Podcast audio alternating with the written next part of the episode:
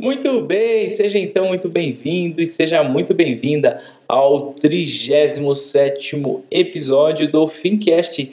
Eu sou o Thiago Feitosa e hoje a gente vai bater um papo sobre um clássico do mundo das finanças. Esse livro é um clássico. Muito provavelmente você já leu esse livro. Se você não leu, fica aqui porque é importante a gente falar sobre isso. E se você já leu também, fica aqui, porque olha só, eu li esse livro há muito tempo. Há muito tempo. E eu fui fazer uma revisão para eu gravar esse podcast e eu me impressionei com quantidade de coisas que eu li há muito tempo atrás e que hoje fazem muito sentido. Então a revisão pode ser importante. Então, como você já viu no título desse podcast, a gente vai falar sobre o livro Os Segredos da Mente Milionária. Então, roda a vinheta aí, editor.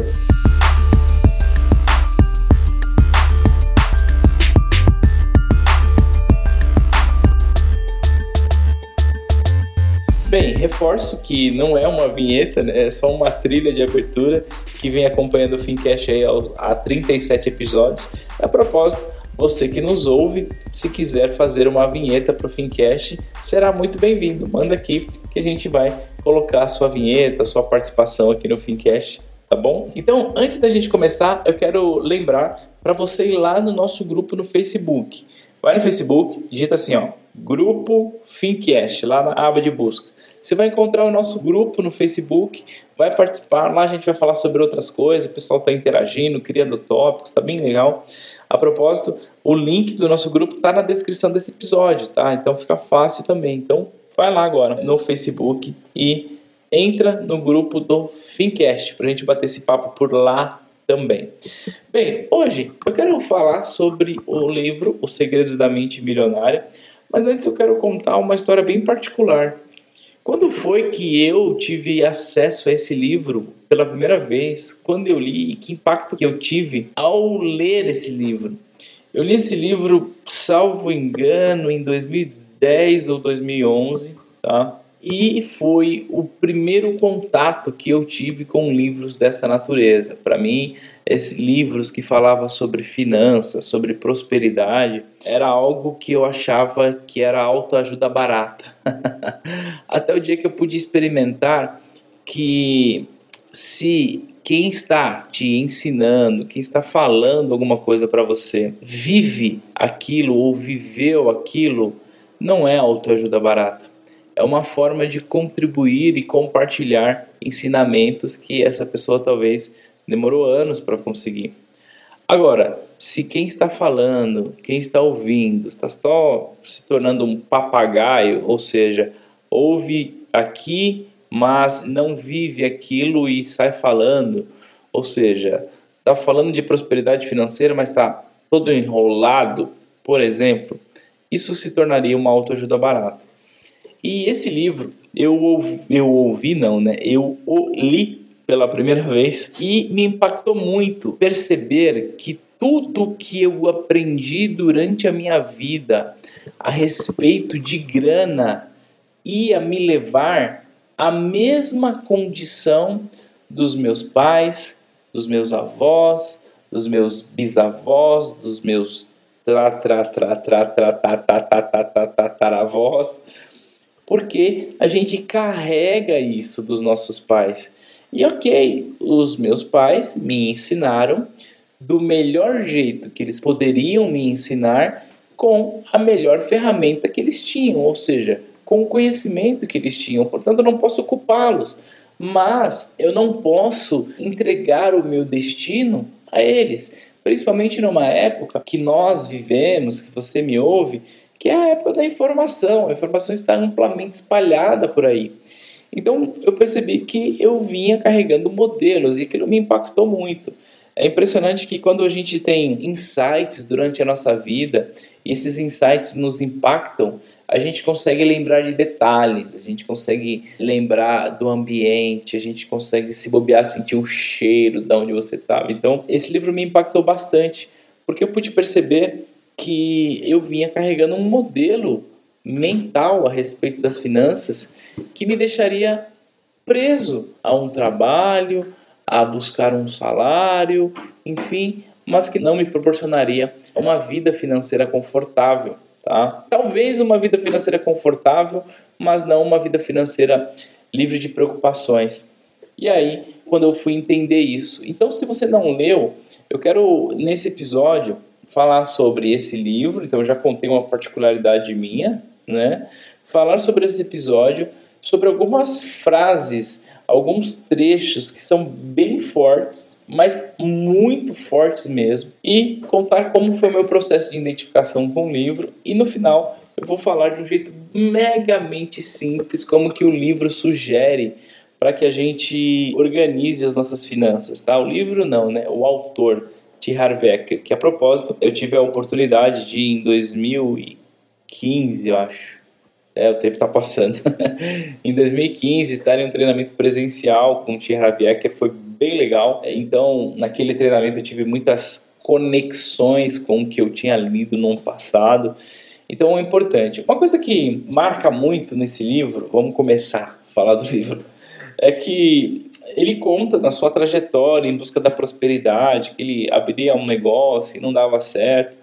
Até que um dia um amigo dele disse o seguinte: Olha, o seu grande problema é não é que você não ganha dinheiro, mas é que você pensa como pobre.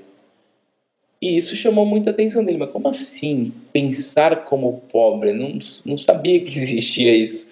Eu mesmo, quando li o livro, não sabia que existia isso, que você pode pensar como pobre ou pode pensar como rico.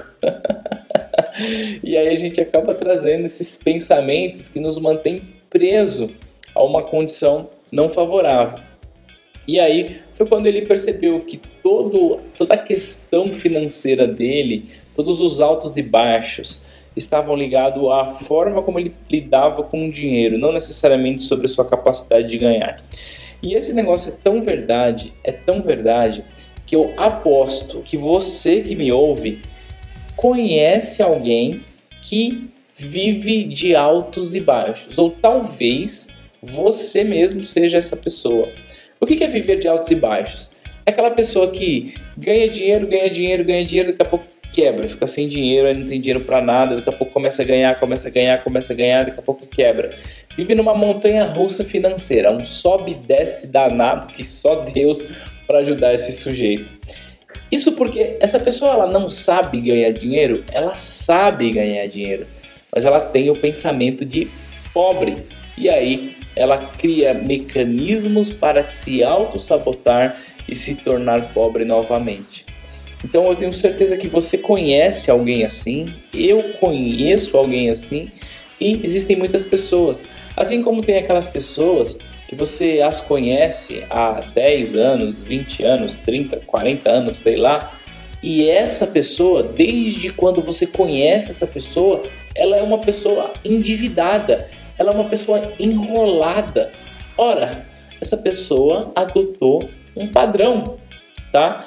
E aí é sobre esses padrões que eu quero falar, como quebrar esses padrões e daqui a pouco como a prática de como organizar as finanças, tá?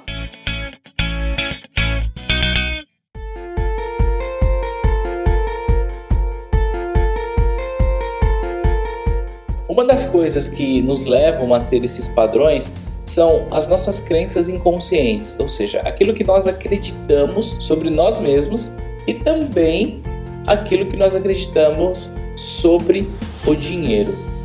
Então, a gente às vezes é, entrega um super valor, ou melhor, um super poder ao dinheiro na nossa mente do quem diz assim, não, porque eu, quando eu tiver dinheiro eu vou fazer isso, porque o dinheiro vai proporcionar isso. E a gente entrega um super poder tão grande ao dinheiro e quando a gente nos compara a gente faz uma comparação nossa com esse ser super poderoso chamado dinheiro, a gente se vê muito fraco diante dessa grana, desse poder todo. Então, nisso você não se sente merecedor porque você está projetando um poder muito grande, um poder de realização muito grande no dinheiro. Então você começa a projetar a sua felicidade no dinheiro, você começa a projetar a sua liberdade no dinheiro. Então você diz: Olha, quando eu tiver dinheiro, eu serei feliz. Quando eu tiver dinheiro, eu serei livre. Então você começa a projetar uma felicidade futura ou uma situação futura, só que inconscientemente o que você está fazendo? Olha só como eu sou um fracassado. Eu não sou feliz porque eu não tenho dinheiro. Eu só serei feliz no dia que eu tiver dinheiro.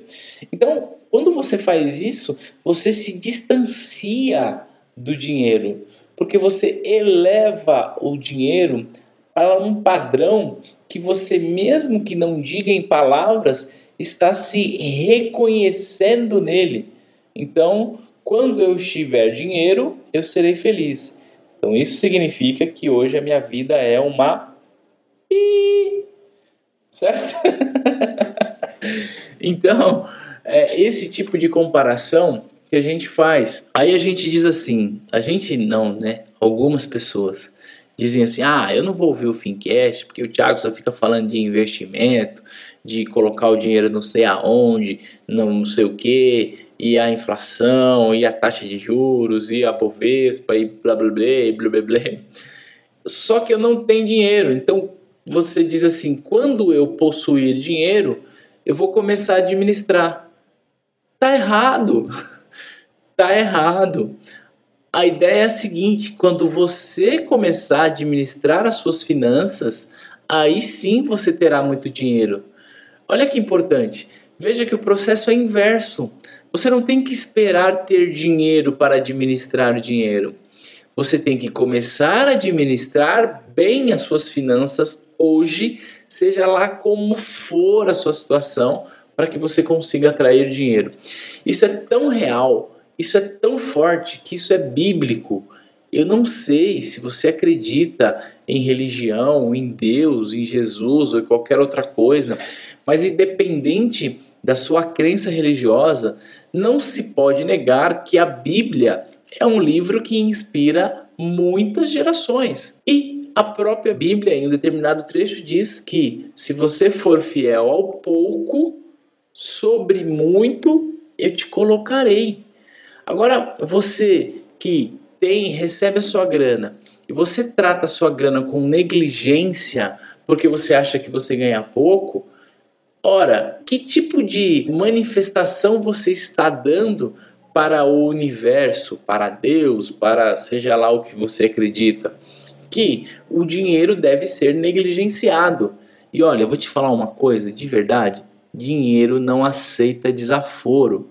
Portanto, se você não tratar bem o pouco que você tem, se você não administrar bem o pouco que você tem, você nunca terá muito. Ou terá muito e vai perder tudo, ok? Então, eu queria falar hoje sobre isso, sobre administrar antes de ter. Porque a gente sempre diz assim: olha, eu preciso ter o dinheiro para eu fazer isso, para eu ser rico, para eu ter liberdade financeira, para eu não ficar me preocupando com conta. Não é isso que a gente pensa? Só que a gente pensa em ter para ser, mas o processo está errado. A coisa só vai funcionar no dia que você ser para ter, ou seja, você precisa estar preparado sendo a pessoa feliz, sendo a pessoa próspera, sendo a pessoa que sente aquilo que você gostaria de viver. A partir desse momento você começa a atrair as coisas para você, tá? Então você será para depois você ter. Então esquece esse lance de que eu preciso ter dinheiro para administrar bem ou eu preciso ter dinheiro para ser feliz, para ser livre, para, enfim, para fazer tanta coisa. Não, você não precisa disso. Você precisa primeiro sentir essas coisas. Tudo bem? Então, uma outra coisa que eu posso pegar um gancho nisso é dizer o seguinte: isso é muito forte. Eu vou inclusive repetir, ó. O hábito de administrar o dinheiro é mais importante do que a quantidade de dinheiro que você tem, criatura de Deus. Às vezes a gente pensa, ah, quanto que eu tenho e tal. Mas olha, se você perguntar para 10 pessoas à sua volta, aleatoriamente, e perguntar para essa pessoa, querida pessoa de Deus, fala uma coisa para mim, quanto é que você ganha por mês? Essa pessoa não vai saber te responder. Ela fala assim: ah, meu salário é 5 mil. Tá, mas não é isso que você ganha por mês. Você paga imposto, você paga isso, você tem seu plano de saúde, enfim. A maioria das pessoas não sabem o quanto elas ganham. A maioria das pessoas não sabem o quanto elas gastam. A maioria das pessoas não sabem o quanto elas devem. E aí, se você ouviu o nosso podcast que falava sobre finanças comportamentais, você vai lembrar que toda vez que a gente faz esse tipo de conta mental, a gente se engana. Então, se você perguntar para uma pessoa qual é o valor total da sua dívida, se ela tiver dívida, ela dirá: Ah, o valor da minha dívida é, sei lá, 30 mil reais. Ah, meu filho, pode pôr na ponta do lápis que vai dar uns 60, no mínimo. No mínimo. E você perguntar para uma pessoa quanto que você tem investido de cabeça, se ela dizer assim, olha, eu tenho 30 mil reais, põe na ponta do lápis que ela vai ter 15. Isso é a armadilha da confirmação. A gente fica criando mecanismos para nos sabotarmos e acreditarmos que as coisas estão sob controle. Então, lembra disso. O hábito de administrar o dinheiro é mais importante do que a quantidade de dinheiro que você tem. Portanto, comece a administrar agora.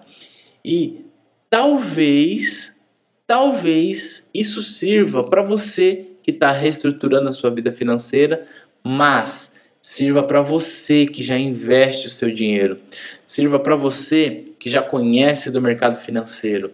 Sabe, uma das coisas que mais faz com que os investidores percam dinheiro no mercado não é o cenário econômico. O que faz com que os investidores percam dinheiro no mercado não é a queda da taxa de juros, não é a queda do Ibovespa, mas é a mentalidade, a psicologia. Na hora que vê lá o negócio começa a cair, o dedo de vender começa a tremer, porque a pessoa não está preparada para lidar com isso. Tudo bem? Então, cria o hábito de ter esse controle psicológico sobre si, sobre tua grana. Sabe por quê? Porque essa frase eu gosto muito. Ou você controla o seu dinheiro, ou ele o controlará. Isso é forte, hein? Ou você controla o seu dinheiro, ou o seu dinheiro assumirá o controle sobre você. E aí, quando o dinheiro assume o controle sobre você, você já esquece os seus valores enquanto ser humano, os seus valores aqui na sociedade e passa a viver em função do. Então, eu tenho que trabalhar para ganhar mais dinheiro. Para que, que você está trabalhando? Para ganhar mais dinheiro? É, para quê? Para juntar. Para quê? Para ter mais dinheiro. Para quê? Para eu poder juntar. Oi? Qual que é o propósito da sua vida, meu querido? Minha, minha flor, onde é que você vai ficar? Caixão não tem gaveta. então a gente fala muito aqui sobre alcançar liberdade financeira, sobre ter uma vida financeira sem estresse, sem preocupação, sem ter que ficar preocupado que, meu Deus do céu, esse mês eu tenho que pagar o boleto do meu cartão de crédito e eu não tenho dinheiro, estou pagando o mínimo. Não é isso. A gente quer ter uma vida confortável. É por isso que o Fincast existe, é por isso que você está aqui me ouvindo. Mas a gente quer ter uma vida equilibrada. Então o dinheiro não pode assumir o controle. Quem tem que assumir o controle é você, querida pessoa. Tudo bem?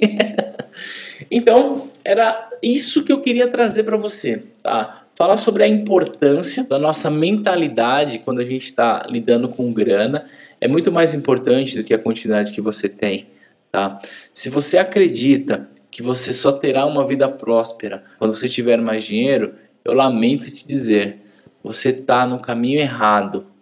Você primeiro precisa se sentir próspero, primeiro você precisa administrar bem as suas finanças Pensa o seguinte: é como se você tivesse que se sentir merecedor de ter esse dinheiro, de ter essa vida confortável.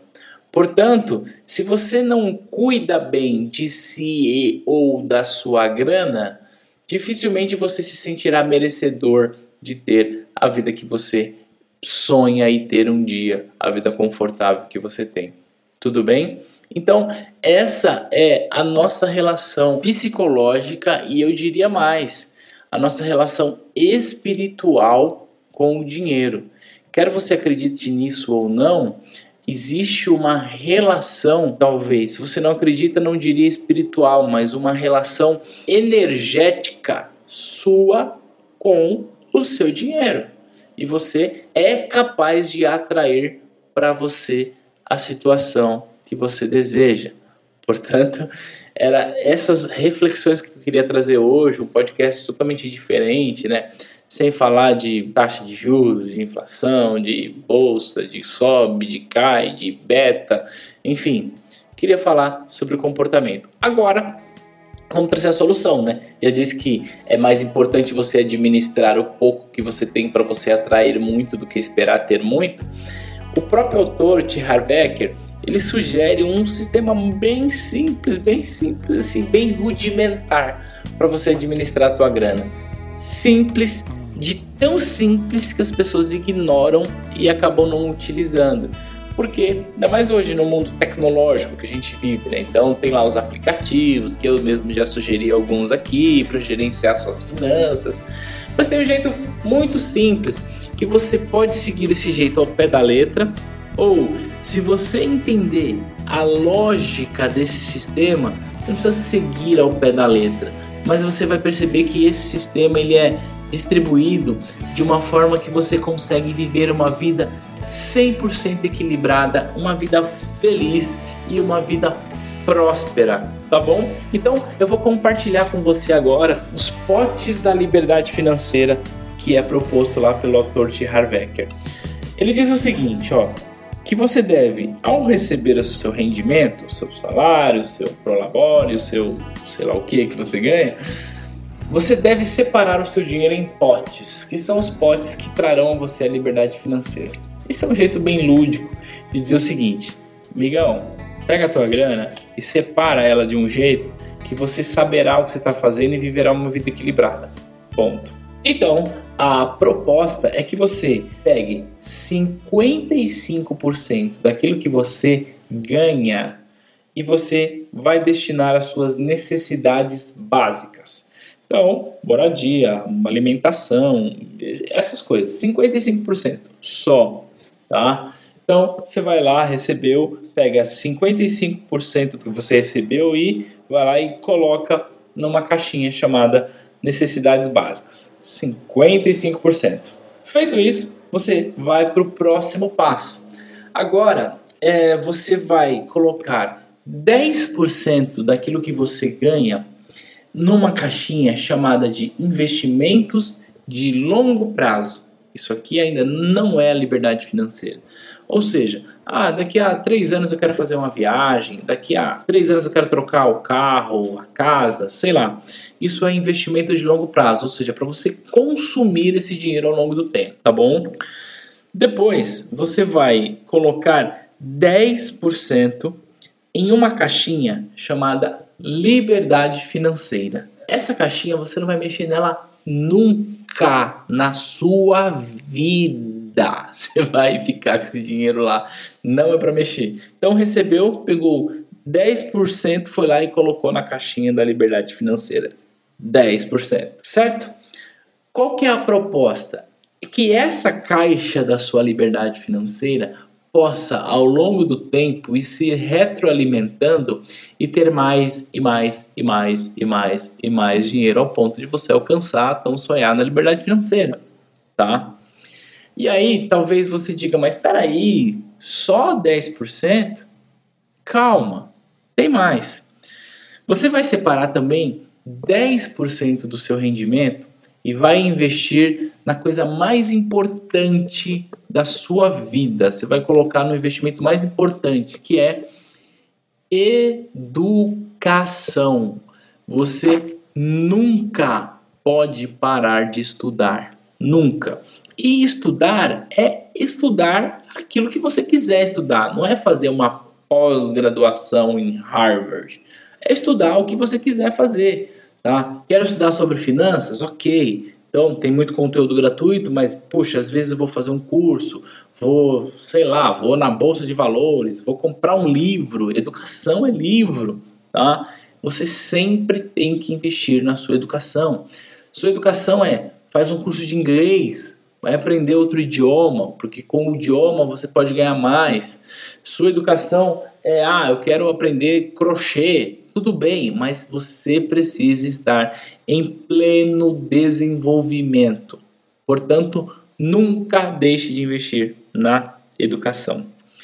Outros 10% você vai investir em uma outra caixinha chamada caixinha do lazer. Essa é boa, essa eu curto, hein? Caixinha do lazer é o seguinte: você vai pegar 10% da sua renda e vai destinar para o seu lazer. E lazer é fazer aquilo que você gosta. Então, vai lá, pegou 10% e ó, pum, na caixinha do lazer. Essa grana, ela não é acumulativa. Essa grana, você não pode guardar ela. É para torrar até o último centavo. Então você vai torrar no cinema, no show, no, na praia, no teatro, sei lá, fazendo aquilo que você gosta, tá? Então aproveitando, sei lá, você vai se divertir com esse dinheiro. Mas é para torrar mesmo. Aqui, sabe o que você faz? Pega aquele seu lado gastão, que você fica tentando adormecer ele, e fala, Gastão, Tó, se vira, torra essa grana inteira. Tudo bem? e outros 5%, que é o que sobrou aqui da nossa conta, você vai destinar para uma coisa extremamente importante, que é doação. É você doar. Quanto mais você doa, mais você recebe, tá? Então você vai doar presente no aniversário do cunhado, da cunhada, você vai doar para uma entidade que você confia, você vai doar para a igreja, você vai doar no mínimo 5%. Então você vai pegar lá 5% e ó, pum, na caixinha da doação. E aí com isso, o que esse sistema cria? Tiago, esse sistema, sabe o que ele cria? Ele cria um negócio que eu fico aqui pensando: 55, 10, 10, 10, 10 e 5. Não, não é isso que ele cria. Veja, eu disse que você pode ou não levar ao pé da letra esses percentuais, tá? Duas coisas importantes. Quanto mais você dedicar para sua liberdade financeira, menos você tem que dedicar para suas necessidades básicas. OK? Portanto, a única caixa que você pode tirar é das necessidades básicas, tá bom? Você não vai tirar da educação, não vai tirar da doação, não vai tirar do lazer com você, com a sua família, não vai tirar da liberdade financeira nem dos investimentos de longo prazo. A única que você pode tirar é das despesas básicas. E para isso, o que, que você vai fazer? Puxa, ó, preciso dar uma economizada, então eu vou te pegar aquele meu plano de internet de 5 GB que eu pago contas do celular e vou colocar 30 reais por mês e usar o Wi-Fi sei lá, ou pegar aquele plano de TV a cabo que eu pago um absurdo e assisto dois canais e vou pagar um, ou seja, a única caixa que você vai sempre remanejar é a caixa de necessidades básicas. E quanto menos necessidades básicas da sua renda, mais você investirá na liberdade financeira. Agora, todas as outras caixas, você precisa cumpri-las todos os meses. Todos os meses. Sabe por quê? Porque assim você vai criar um planejamento de liberdade financeira ao longo do tempo, mas, sobretudo, você viverá uma vida equilibrada. Ninguém aguenta viver com uma pessoa que conta todas as moedas e não sai de casa para nada, porque ela pensa em economizar. Essa é a pessoa que pensa que caixão tem gaveta, ela não sabe quando ela vai embora. Então, você precisa ter a sua conta de lazer. Ninguém aguenta viver do lado de uma pessoa que guarda todo o dinheiro do mundo e não investe em si, na sua educação, no seu conhecimento.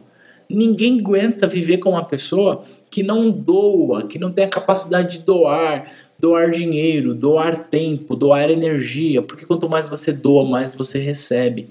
A vida é uma troca. Então, quanto mais você se doa, mais você recebe. Portanto, você não precisa necessariamente levar ao pé da letra esses percentuais que eu falei aqui nesse sistema aqui de controle de finanças. Mas você precisa levar ao pé da letra esses pontos, tá? Todo mundo tem despesa básica, não tem como não ter isso, ok? Mas as outras coisas você precisa ter. Então começa a organizar agora nesse sentido. Se você está organizando as suas finanças, começa a pensar nisso. Quanto que eu vou colocar na minha liberdade financeira? Quanto eu vou colocar nos meus investimentos de longo prazo? Quanto eu vou colocar para educação? Quanto para doação? Quanto para o lazer? Talvez nesse momento você não consiga encaixar aí os 10%, mais 10, mais 10 e os 55.